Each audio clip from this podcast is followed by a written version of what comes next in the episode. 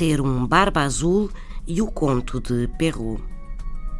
De um galã que esconde algo de perverso ou de quem se desconfia que tem um segredo sórdido e perigoso, diz-se que é um Barba Azul. A expressão nasceu a partir de um conto muito popular do grande escritor francês do século XVII, Charles Perrault.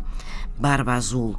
No conto, um homem com uma barba azulada, muito rico e muito feio, após casar seis vezes, consegue convencer uma jovem a casar com ele. Esta sétima esposa vai, no entanto, descobrir um terrível segredo o Barba Azul tinha matado as seis esposas anteriores. Ser um Barba Azul, um galã perigoso.